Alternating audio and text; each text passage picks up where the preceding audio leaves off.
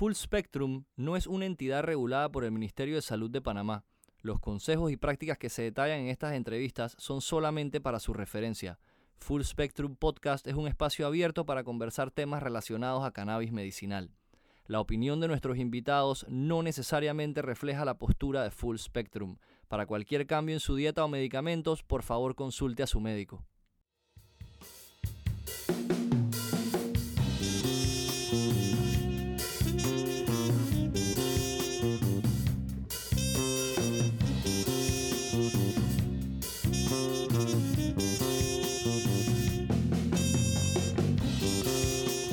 A todos, bienvenidos una vez más a Full Spectrum Podcast, espacio abierto donde conversamos, discutimos de manera objetiva sobre todo lo bueno, lo malo y lo feo del cannabis medicinal. Hemos tenido la oportunidad de entrevistar en episodios pasados a activistas, pacientes y médicos de prácticamente toda la región latinoamericana, suramericana, perdón. Como hemos ido aprendiendo, a cada país le ha tocado su propia montaña rusa, ya que como no hay leyes estandarizadas, a cada país le toca entrar en un proceso distinto por tema de leyes locales y constitución.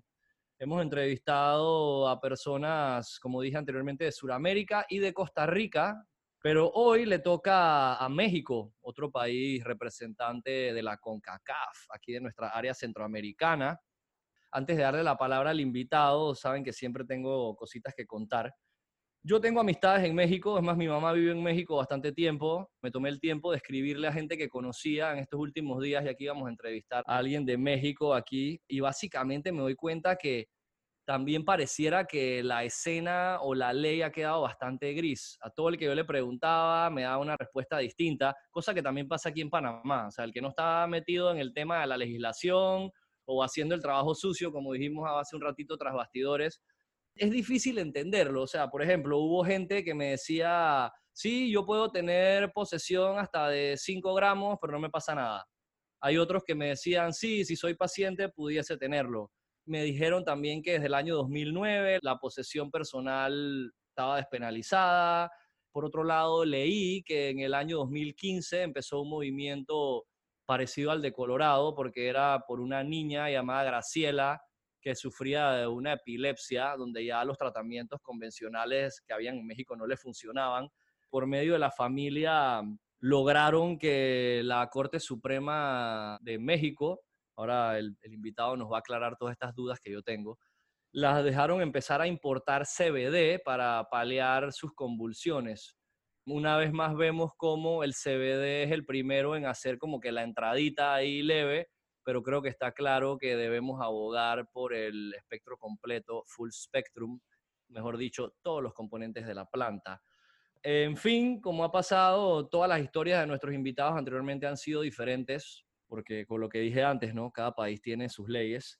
Así que bueno, estamos hoy aquí desde la ciudad de Panamá con un invitado de tierras mexicanas, el presidente de Canapeutas, una asociación civil mexicana dedicada a la implementación de planes educativos y divulgación de información científica. Le doy la palabra al invitado de hoy, al doctor Raúl Porras. Bienvenido, Raúl. Buenas tardes, Carlos. Muchas gracias por la invitación. Cuéntanos un poco sobre ti, cómo quedaste tú involucrado en esta montaña rusa, como le llamo yo ahora, Veo que eres doctor, doctor en qué, hace cuánto practicas la medicina, o sea, cuéntanos un poco acá de cómo llegaste tú a, a ponerte la máscara sucia que nos ha tocado a nosotros acá ponernos en Panamá. Bueno, antes que nada, felicitarlos por este proyecto, por esta labor que hacen tan trascendente, porque eh, es una labor muy noble, creo, me habían comentado ustedes que son pacientes y bueno, mejor que nadie pueden divulgar los beneficios que puede tener esta planta. Digo, como todo, es una planta que tiene beneficios, pero que también puede tener con un, un uso inadecuado, pues efectos secundarios que muchas veces no se desean. Abordando un poco sobre lo que me preguntabas, efectivamente yo soy médico general, soy egresado de la Universidad Nacional Autónoma de México, terminé mi carrera de medicina en el año 2016. A partir de esa fecha, bueno, yo ya venía, mientras terminaba la carrera en mi servicio social, estaba haciendo puntualmente investigación yo ya estaba teniendo experiencia con familiares inicialmente para tratamientos con cannabinoides. Pues en la carrera, por lo menos en México y creo en la mayoría de los países, no se divulga la información sobre el sistema endocannabinoide y las posibles aplicaciones terapéuticas que pueden tener tanto los remedios herbolarios como medicamentos basados en derivados del cannabis. Entonces, por experiencia, por situación de mi suegro, tenía un tipo de cáncer eh, dermatológico de piel que se llamaba cáncer vasocelular. Entonces, había tomado ya algún tipo de terapias alópatas, quimioterapias locales principalmente, y no le, no le gustaba tomar este tipo de terapias porque aparte había lesiones. Entonces decidió tratarse con cannabis, me pidió que me informara y que le ayudara a pues, investigar sobre cómo se aplicaban este tipo de, terapias. Y pues fue así como yo empecé a incluirme un poco en el tema del cannabis, en el aspecto medicinal, y fue conociendo a varios, a varios activistas en México que llevan luchando por el derecho de consumir principalmente, como les decía Luis, Carlos y Erika, yo empecé hace aproximadamente cinco años y medio, cuando yo todavía estaba terminando la carrera. Todavía no estaba tan avanzado el tema de la ley con usos medicinales, no estaba contemplada, y el uso adulto. Todavía no había creado una jurisprudencia, ni siquiera estaban empezando los primeros amparos. Son dos usos que se les está ya dando cierta regulación en México. Entonces vienen por lados distintos. Fue así como yo empecé a incluirme en el tema del cannabis buscando ahí algunos productos fue que conocí a estos activistas, empecé a ir a las exposiciones, a los eventos para obtener información y hacer un poco desobediencia civil, por así llamarlo, pues la medicina con mi suegro, ¿no? Empezábamos a poner las plantas, a extraer los, los derivados y hacer pues los productos, los concentrados finales para poder aplicárselos tanto vía sistémica como local. Así empecé a tomar cursos, por ejemplo, el de Medical Cannabis Institute, aprendí con otras organizaciones a extraer los aceites, a dar la consulta, bueno, la asesoría médica y a investigar un poco más sobre, como tal, las aplicaciones terapéuticas. Y después hicimos todo este conocimiento, la, falta de información por parte de la comunidad, tanto científica como los pacientes y los usuarios en general como decía Carlos, es una asociación que principalmente tiene el objeto de divulgar información pues en general, desde el conocimiento de cultivo, de extracción, médico, la cuestión legal, actualizaciones, etcétera, ¿no? La historia, etcétera. Hemos hecho igual algunos, algunos eventos eh, nacionales, internacionales, de los cuales han venido expertos para poder pues dar sus, lo que estamos haciendo ahorita, ¿no? Puntos de vista, platiquen de cómo se ha implementado o cómo se ha llevado el desarrollo de estas políticas en sus países para, pues, basarnos en eso y poder tratar de tropicalizarlo y hacer una regulación. Rubén, tengo, una pregunta. Dos, es verdad. La primera es, ustedes desde hace cinco años, aunque no tuviesen ley, podían tener cursos o sea, había médicos que ya lo recetaban y que hacían fórmulas magistrales o productos artesanales? Esa pregunta con respecto a que si se puede recetar o no. El médico, imagino que es así en todo el mundo, debe ser así porque todos tenemos un juramento hipocrático que es el beneficio y no el maleficio al paciente. Y en ese sentido, con los estudios profesionales que hemos adquirido, tenemos la capacidad de prescribir eh, cualquier molécula que no esté regulada o que todavía no esté aprobada, siempre y cuando demostremos el beneficio que puede tener y tengamos el consentimiento informado del paciente.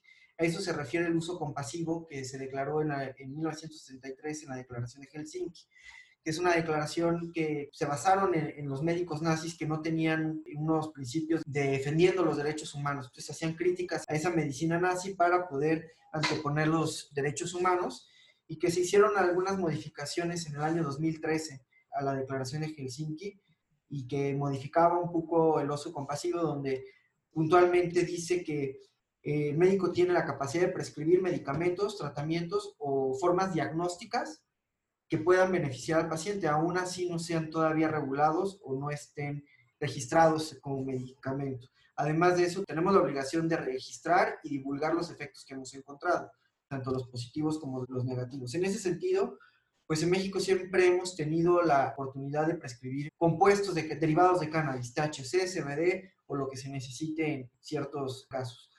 En ese sentido, Erika, pues te comento, el impulso social que se ha dado por parte del paciente mexicano, y lo digo por el caso de Graciela Elizalde, esta niña que padece síndrome de Lenos de donde ellos hicieron una labor, pues un litigio estratégico para poder importar cannabidiol.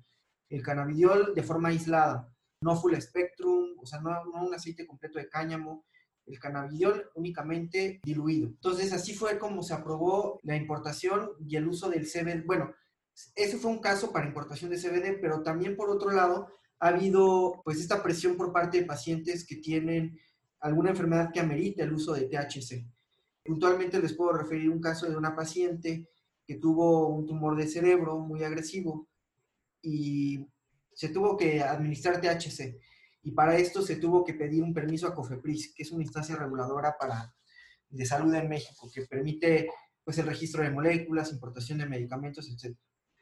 Entonces se hizo, abogando al, al uso compasivo, se hizo la solicitud de importación de este producto.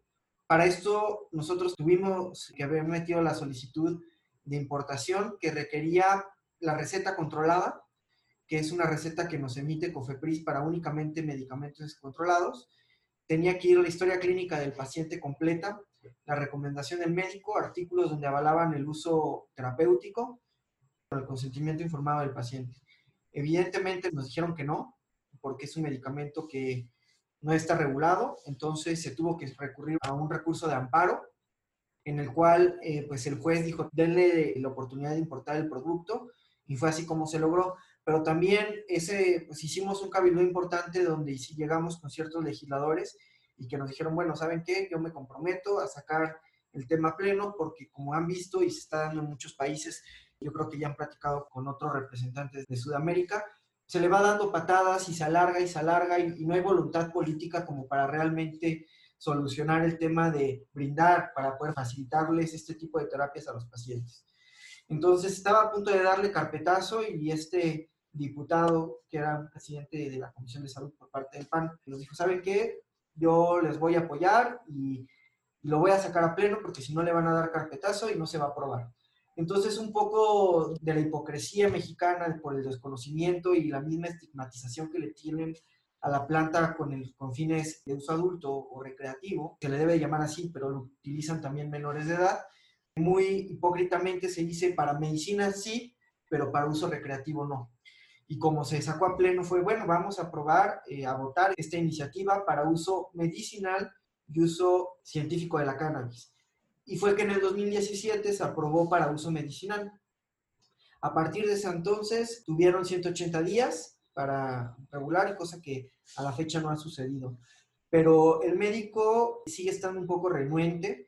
Muchos médicos, como le decía Erika, se puede prescribir desde que tenemos la libertad de hacerlo con la cédula profesional, pero muchos no lo hacen. ¿Por qué? Porque pues no hay conocimiento.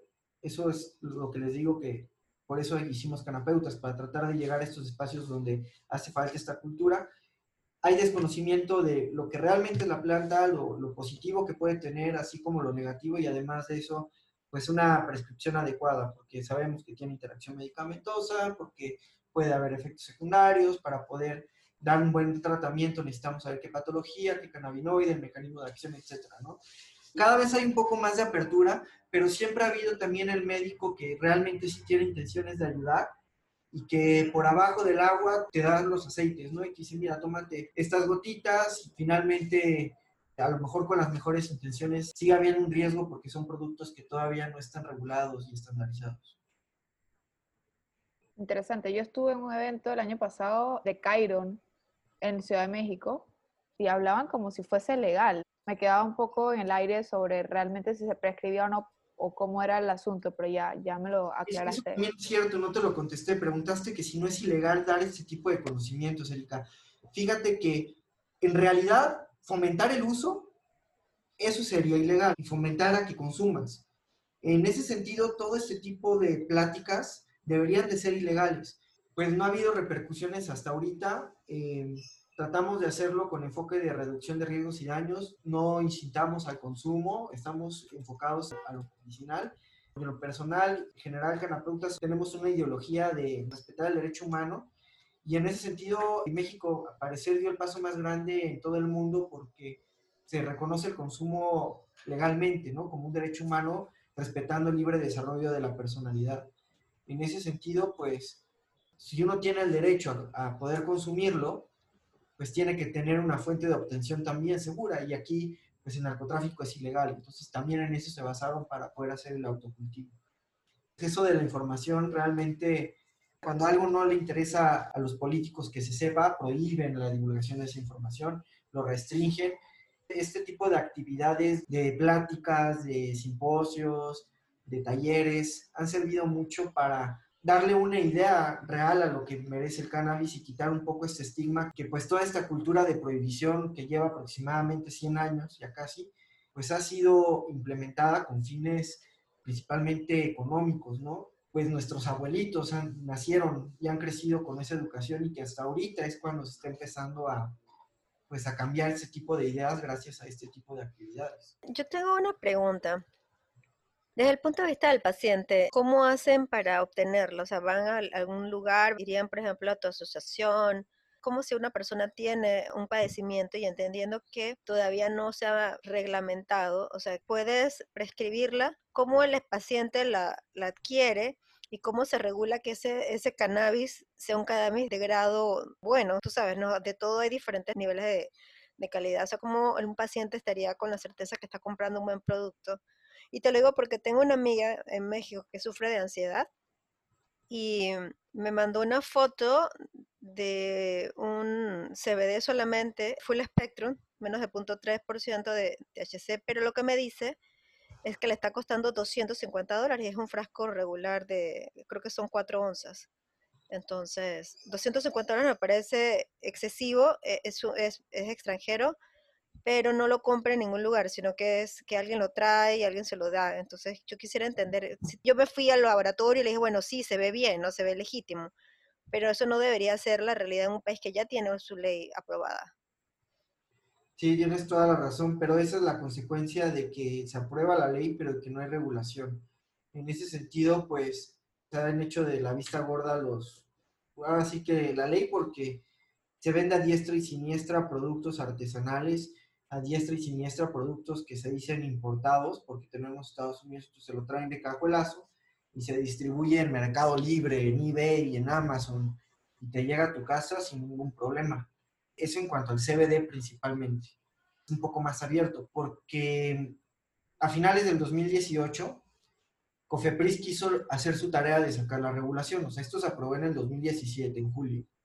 Pero después de 180 días hábiles, se cumplían en julio de, del 2018, aún así se retrasaron cuatro o cinco meses más, lo sacaron a finales del 2018, cuando había cambio de gobierno, salió Peña Nieto y entraba Andrés Manuel, entonces Cofepris dijo, ¿saben qué? Yo voy a cumplir, yo saco mi regulación y voy a dar estas licencias para que estas empresas puedan distribuir CBD.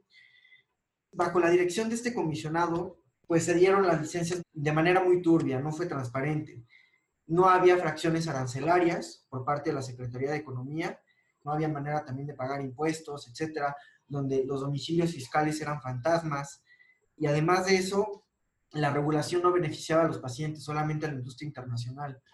En medicamentos costosos, seguía dejando un poco también temas importantes olvidados como el tema de los campesinos en México, el tema pues, de los ejidatarios, que bueno, también han sido eh, pisoteados y han sido víctimas del narcotráfico. Y una idea de pues, también regularizar este tema es poder ponerse de acuerdo con ellos y ver de qué manera, que es un tema muy complicado porque está el narcotráfico frente a esto. En ese sentido, esta regulación no beneficiaba y se echaron para atrás, nunca se implementaron como tal. Todavía se siguen pendientes, ¿no? ¿Cómo lo consiguen? Como les había dicho, con prescripción médica que se tiene que llevar a COFEPRIS tiene que ser un producto estandarizado para que se pueda dosificar de manera correcta, tiene que venir cuánto tiempo, cuánto va a tomar, para qué padecimiento, el nombre del paciente. La receta tiene un código QR donde pues viene los datos del médico, son tres folios, médico, farmacia, paciente.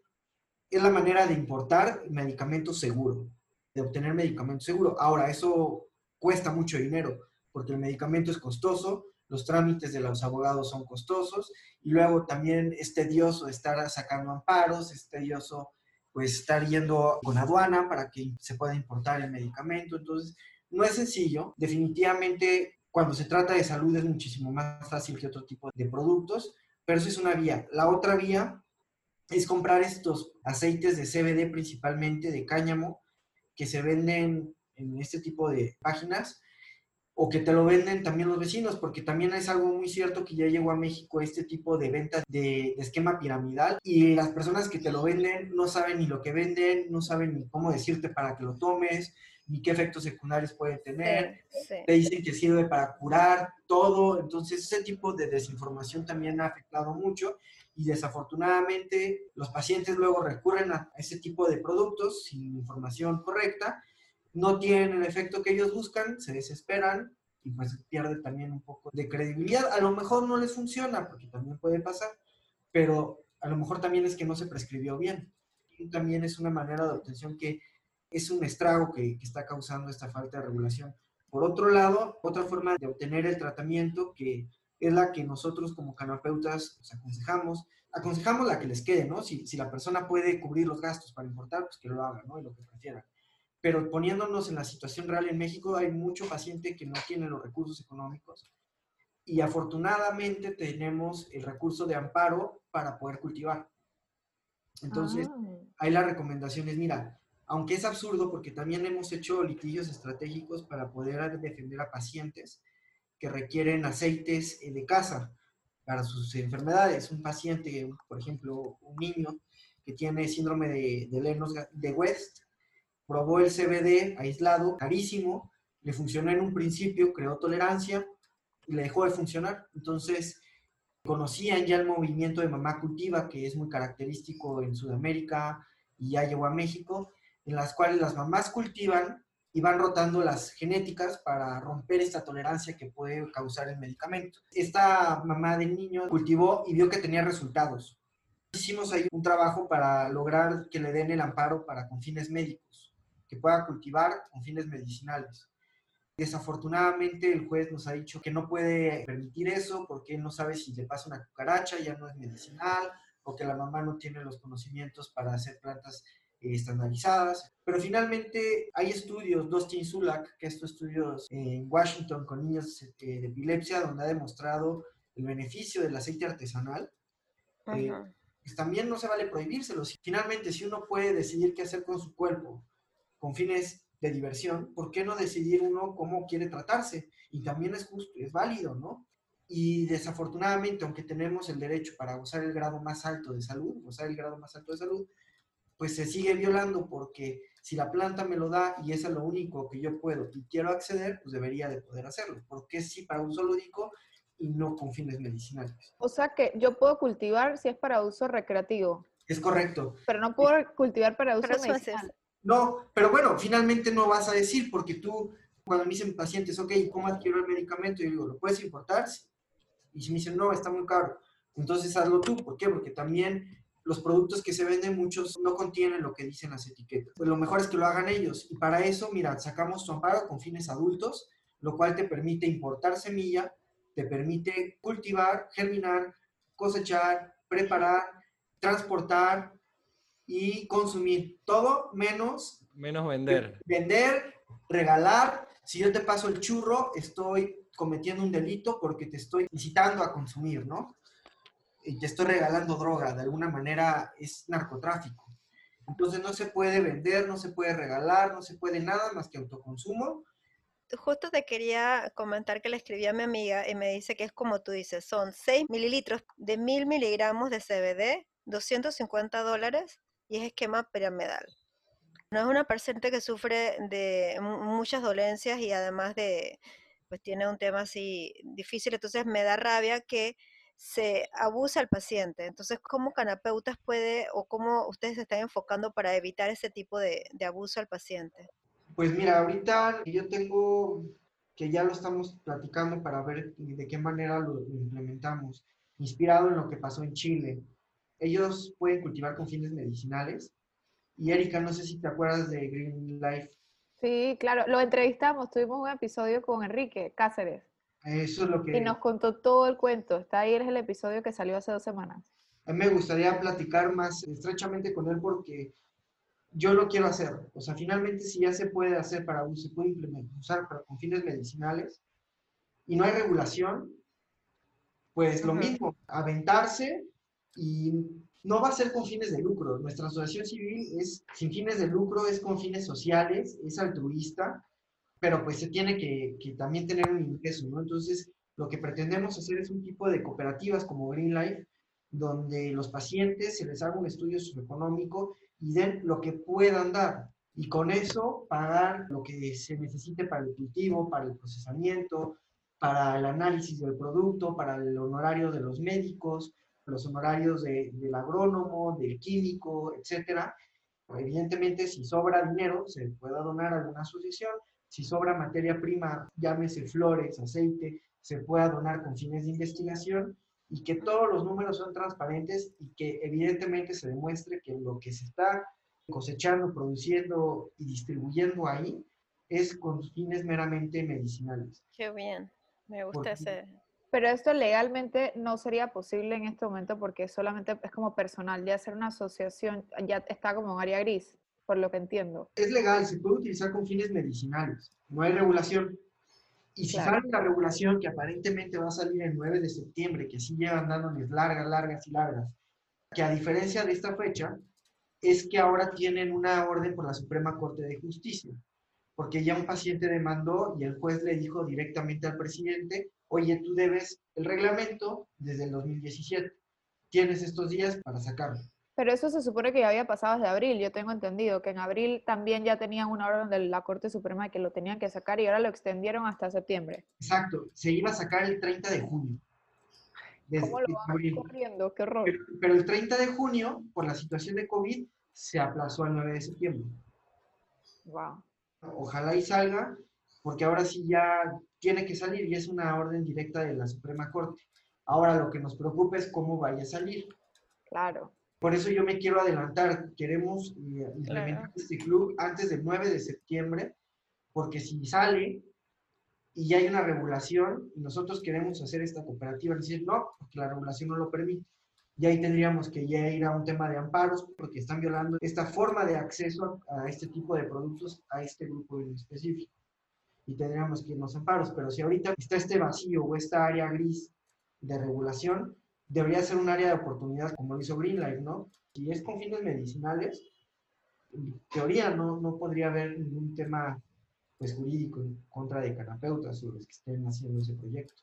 Y una pregunta, como todavía está un tema así como medio gris, que si se puede y no se puede, si un paciente llega a necesitarlo, ¿lo podría tomar preso si lo está tomando, si lo compra? O sea, esa parte todavía no me quedó muy clara. Yo, por ejemplo, soy paciente, pero necesito una dosis que no se puede importar por el tema de CBD, etcétera.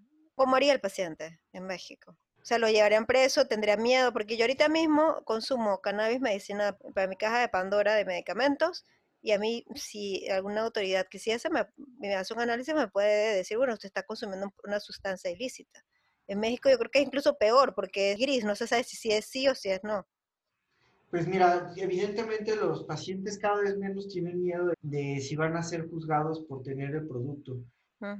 Consumirlo es legal, con fines medicinales. El problema es de cómo lo obtienes.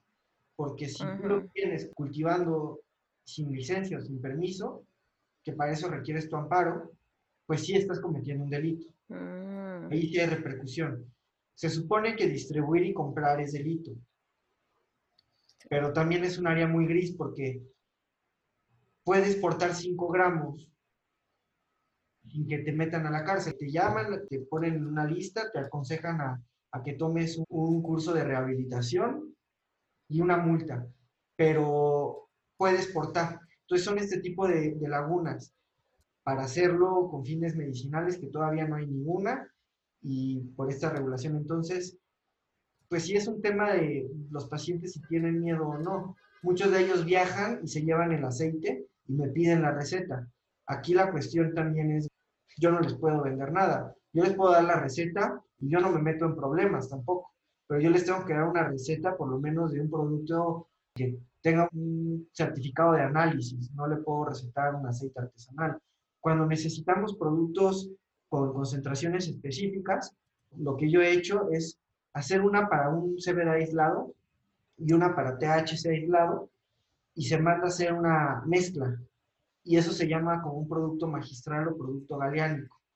Entonces, aquí en México hay estas farmacias magistrales que te lo pueden hacer, pero también hasta ahorita hicimos ese trámite con la farmacia, yo me llevo bien con los directivos, pero me parece que no se ha logrado importar. Mm, ok. Lo que yo he logrado es con el paciente importar el medicamento, pero como viene la receta y aquí se la administra. Y ya. Y él entonces se lo puede importar de su Sí. lado, ¿no? Ojo, que también muchas veces nos ha pasado que traen al paciente de otro país, se hospitaliza en estos hospitales que parecen hoteles, que te cobran carísimo, privados, y te dicen los médicos, yo no le puedo administrar aunque tengas tu amparo y el producto importado legalmente, porque el hospital tiene políticas internas y yo no Mm, puedo prescribir. Yo me lavo las manos, ya, yo no puedo. Se hacen un poco de la vista gorda y se los administran ahí familiares. Siempre y cuando no estén en terapia intensiva o en un lugar donde ellos no puedan tener acceso. qué interesante. Entonces, así como para hacer un resumen, el médico tiene derecho a prescribir, el paciente tiene derecho a usarlo. El problema en México es la vía de, de cómo él consigue el medicamento, que puede hacer todo este trámite legal para poderlo importar, o ya de ahí tiene un producto que realmente no sabe qué es lo que es, o podría cultivar, pero para cultivar tiene que ser como si fuese uso recreativo. Exactamente, digo, finalmente tú puedes cultivar, preparar y puedes hacerte lo que quieras, ¿no? Es tu Pero tienes que tener permiso como si fuese para recreativo y No. tramitar ese permiso también. Es correcto, porque para uso recreativo se sacaron cinco amparos. O sea, cinco personas que solicitaron al juez que los dejaran cultivar con ese fin. El juez cinco veces seguidas dijo que sí. Y al tener cinco aprobaciones sin interrupción, se vuelve jurisprudencia. Y la jurisprudencia es que ya en toda la República, si llega una solicitud de amparo con ese fin, el juez ya está obligado a decirte que sí. Esa es una vía que en realidad, bueno, sería la que realmente podía solucionar el acceso. Porque la otra es la de importación en mientras no tengamos esa regulación. Ya cuando se tenga la regulación, esperemos que ya se puedan conseguir estos productos en México. Mientras se tiene que importar a través de un amparo. Qué- Chicas. Y doctor Raúl, tengo la mala noticia que tenemos que ir terminando el programa de hoy por temas de tiempo. Quiero aprovechar para darte las gracias por tu tiempo, por toda la información. Una vez más nos queda claro la importancia para un país de tener leyes que regulen el uso médico y terapéutico del cannabis, y no solo la ley, sino que se pasen las leyes y que hayan regulaciones, porque si no, yo te digo la verdad, yo sé, esto no es culpa tuya, Raúl, esto es culpa de que en tu país no han terminado de regular, pero honestamente para mí, después de toda la información buenísima que me has dado, yo veo la ley no solo gris, la veo como un 8. O sea, hay, que darle vueltas por todos lados, que en verdad es demasiado complicado. Ahora entiendo más claro por qué a todas las personas de México que le pregunté, nadie me dio una respuesta clara. Ojalá que aquí en Panamá no nos pase lo mismo. Yo quiero cruzar los dedos. No soy nadie para decir si va a pasar lo bueno ni lo malo, pero esperemos que en verdad se le dé el trato adecuado a esta ley. Esperemos que esto no quede simplemente como un show mediático y que haya unas ganas de ayudar al paciente. Ojalá la politiquería no mate a la ciencia y hay que recordarles a todos que por encima de las leyes está la ética. La salud es un derecho y por una vida sin dolor apoya la legalización del cannabis medicinal.